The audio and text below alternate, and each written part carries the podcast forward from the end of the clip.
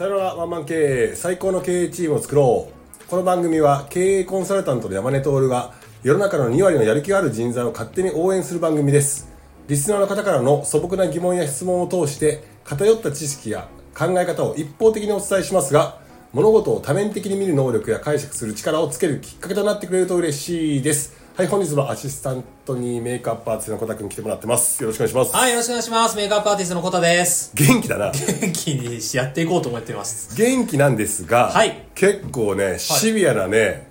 質問が来てますそうなんですよね。なのでちょっと元気にやろうかなと。なるほどはい頑張っていきましょうはい。はい返事だけは元気にいこうかなと思頑張っていきましょう。お願いしますはい。あの、質問来ております。ありがとうございます。えー、匿名希望の方でございます。こんばんは、はじめまして。いつも拝聴して勉強させていただいております。質問は人手不足についてです。はい私は人事部で働いていることもあり、人手不足を日々痛感しております。確かに山根さんが顧問をされている中小企業を含め、えー大企業でもひどい人手不足で悩んでおります。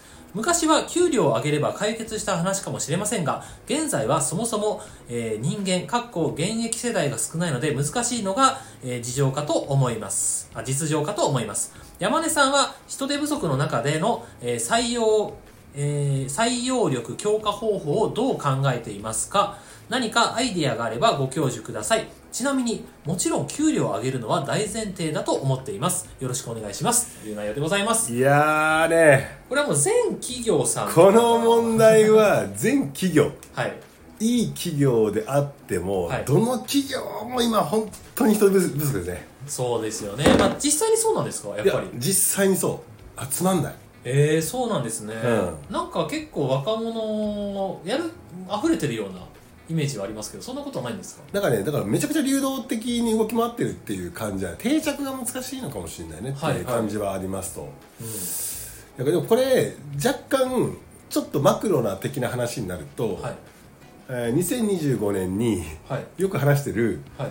あの380万社あるはい日本の、えー、と企業とか個人経営やってる人たちのはい。社長の年齢が70歳以上になるのが60%になるとはい。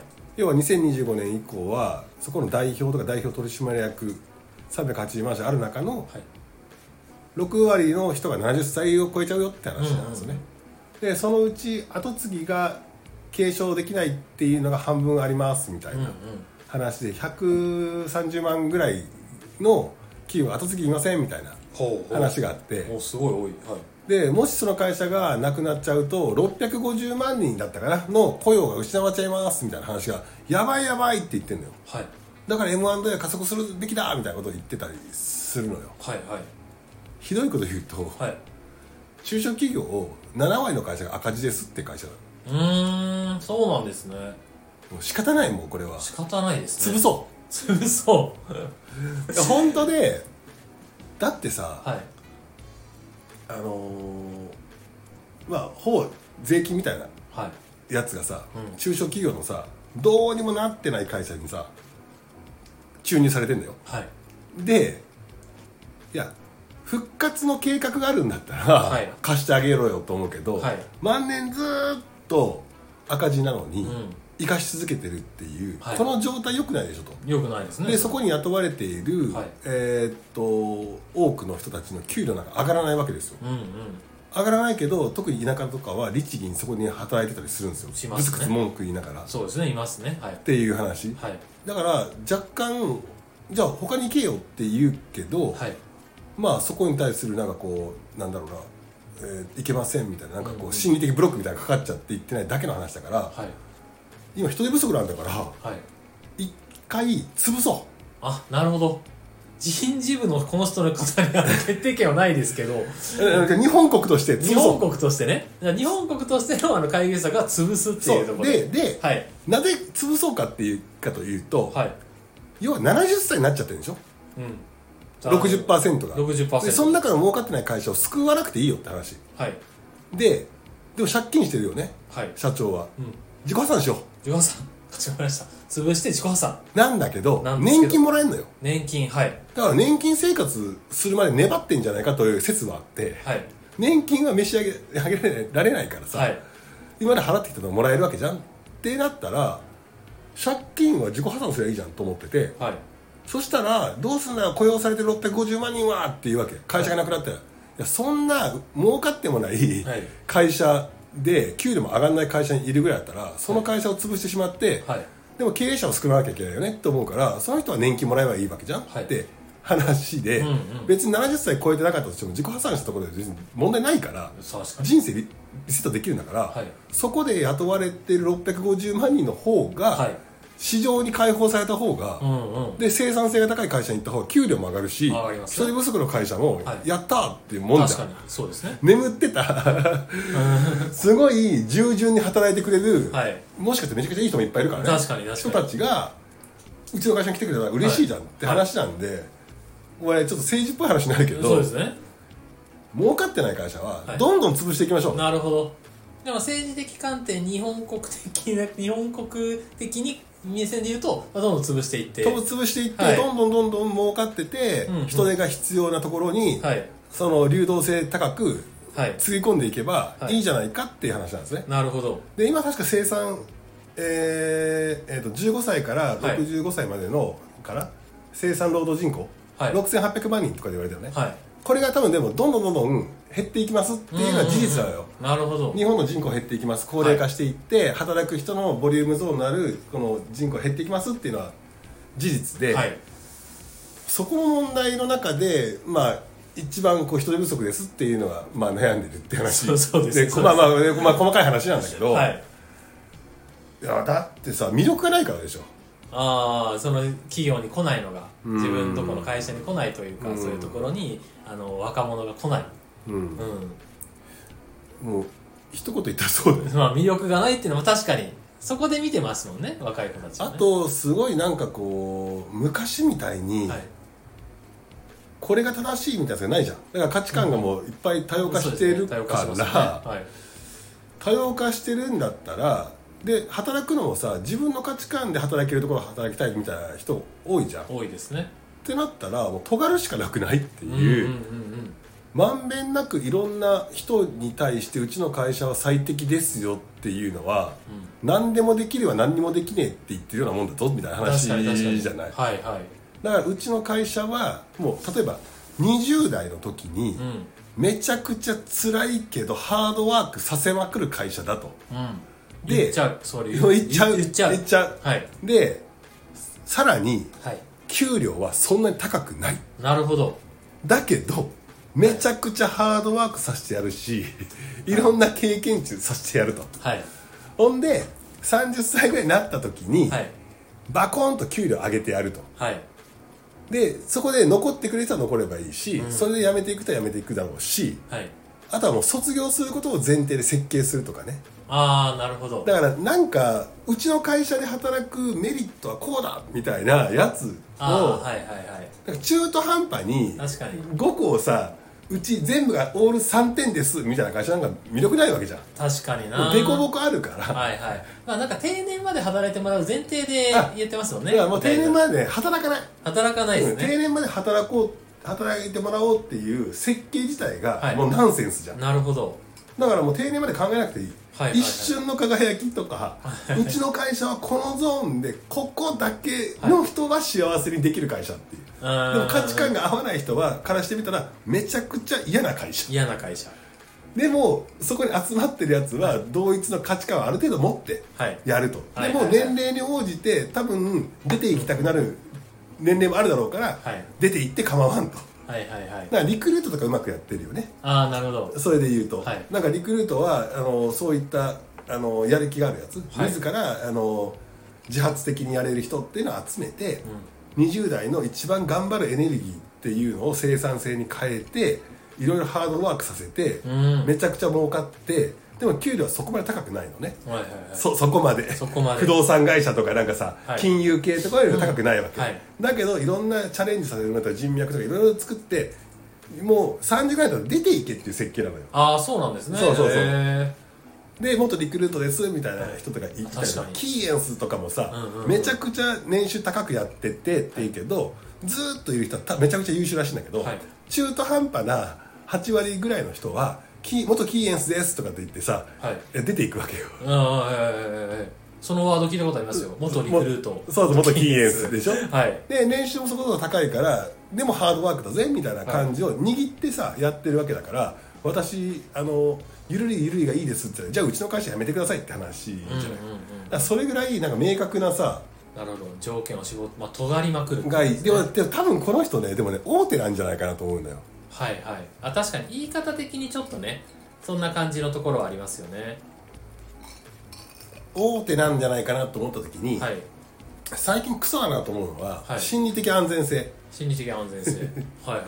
どうどういうことですか？心理的安全性を担保しないとクリエイティブな、はい。えーっと発想が生まれませんみたいな感じで、めちゃくちゃ優しくなってるの会社が。はいはいはい。確かにそのイメージあります。クリーンな。クリーンな、だかはいら心理的安全性っていうのは批判されないあれね。あの生き生きと喋れるようにしましょうっていう話だから、はいはい。自分がね無能だと思われたくないとか、はい。えーっとネガティブな人間だと思われたくないとかっていう、なんかいろんなものが働いてそういう働く空気になると喋れませんみたいな。はい。だから自由に喋ってもらおうみたいな。うんうん。それがなんか変に伝わってめちゃくちゃ緩い会社が多いわけ。はいはいはいでも緩い会社っていうのは正常できないっていうふうに捉える人からすると、できる人が辞めていくみたいなはいはい確かに現象が起きてきてるから。そうですよね。大手は難しいなでも、大手難しいですね、うん。だけど大手で、まあ、人事部でこういう質問してくるということはある程度のなんか決定権はあるじゃないですかこの方に、っうんうんうんうん。ていうことはじゃあまあ条件を絞って尖りまくるっていうのを このこの方の。大手はねやっぱ尖れないよね。あそうなんですね。そうだって今でもな何万人とかいたりするからさ、はい。統制取り取りにくいよねってい。う話があるから、はい。じゃあ山根さんだったらどうします？この方の立場だったら。あの、大手大手で？大手で。大手で？あの大手で。あの給料上げるのは大前提で、うんうんうんうん。どうするかな人手不足ですよね、まあ、最近の企業でよく聞くのはあの TikTok 頑張ってそれでなんか採用が増えたとかは聞きますけど、あまあまあまあだからそのテクニカル的にテクニねカル的なところで言うと。そうそう SNS 頑張ったら人が増えたみたいな話がある,、あるからまあそういうなんかこう戦術的なところって結構あったりするよね、はい。とは思うけどやっぱそこやってもね本質的にそれは定着しないからそうですよね。かといって働きやすい会社を作ったらいいのかって言ったらそうじゃなくて、はい。なんかね働きやすさじゃなくてやっぱ働きがいなんだよね。うんうんうんうんいかに働きがいと、はい。あと要は誰と働くかって話ともう一個はこの会社の未来を信じれるかどうかって話だよ。はいはいはいはい。要はこの会社にいたら自分の未来がうーんと悪い方向に行くって思った瞬間に人は入ってこないし人は辞めていくよねって話なんで、超ち重要なんだけど難しいけどトップの人とか人事の人とかっていうのはこの会社の未来を信じさせるって話だよね。はいそうですよね。っていうことはずっと未来を描き続けなきゃいけないっていう、はい。めちゃめちゃ抽象度高いけどうんうんテクニカルな話ではないと思う。ああなるほど。いろいろあるよ。ななんかかワンオンワンやりましょうとか、はい。もうワンオンワンやりましょうとさ やり方間違えたら毒だしさ、うんうん。コーチングって言ってもさコーチングのやり方間違えたらさただ単にそいつでいいよいいよってするだけだしさ。そうですね。なんかいろんなテクニックが転がってんのよ。はい。でそのテクニックをなんか一個やったら解決するわけねえだろって話でさ、はいはい。人間の営みなんだからってはい確かに。話で、はい。それで言うとなんかねうーんと本質的なところに向か向かわないといけなくてっていうところなんじゃないかなと思うんだよね、あとなんかもう昔みたいにやめやめられるとダメっていうことではないっていう。うんうんうんそうですよねだから入れてやめないでするっていうよりももうどんどんどんどん入ってくる状態でどんどんどんやめていけみたいないうふうに はい。設計するとかなんか離職率が高い会社はダメな会社だとかっていう、わけのわからんし神話があるんだけど、はい。今の時代通用しないなと思って。確かに。今の時代これだけマッチングアプリみたいなもんでさ、はいそうですね。めちゃくちゃマッチできるわけだからさ、はい合わなかったら、はい。さらっとやめていけよって話だしやめさせれるよって話うんなの、はい。だからもう一回そのまあまあこれまた法律の話になるけど、はい。法律の。はいはいはい。雇用を切れないみたいなやつはやめて、はい。みんなが流動的に動きまくるっていう中で多くの人に入ってもらって多くの人が辞めていくっていう。なるほど。もうそもそものそういうちょっとあのーもう元々のプランニングをちょっと見つめ直した方がいいんじゃないかなっていう話ですよね。でも地方の中小企業はその限りではないなとは思うね。はいはいはいはい。本当に情報も少ないし、はい。すごいうぶな人たちがいっぱいいるから、はい。だったらやり方はいっぱいあるとは思っていて、あのー本当になんだろうなその会社の未来を信じさせれるかどうかっていう話だし若干中小企業の場合、えーと地方の中小企業の場合はあのー人が辞めにくい状態にあるんでその人たちをいかに満足させるか。ああなるほお金も含めて、ど我も含めて。まあ、働きがいだよね。そうですよね。働きがいって結局一個一個違うからさ人によって違うからさ。そうですよね。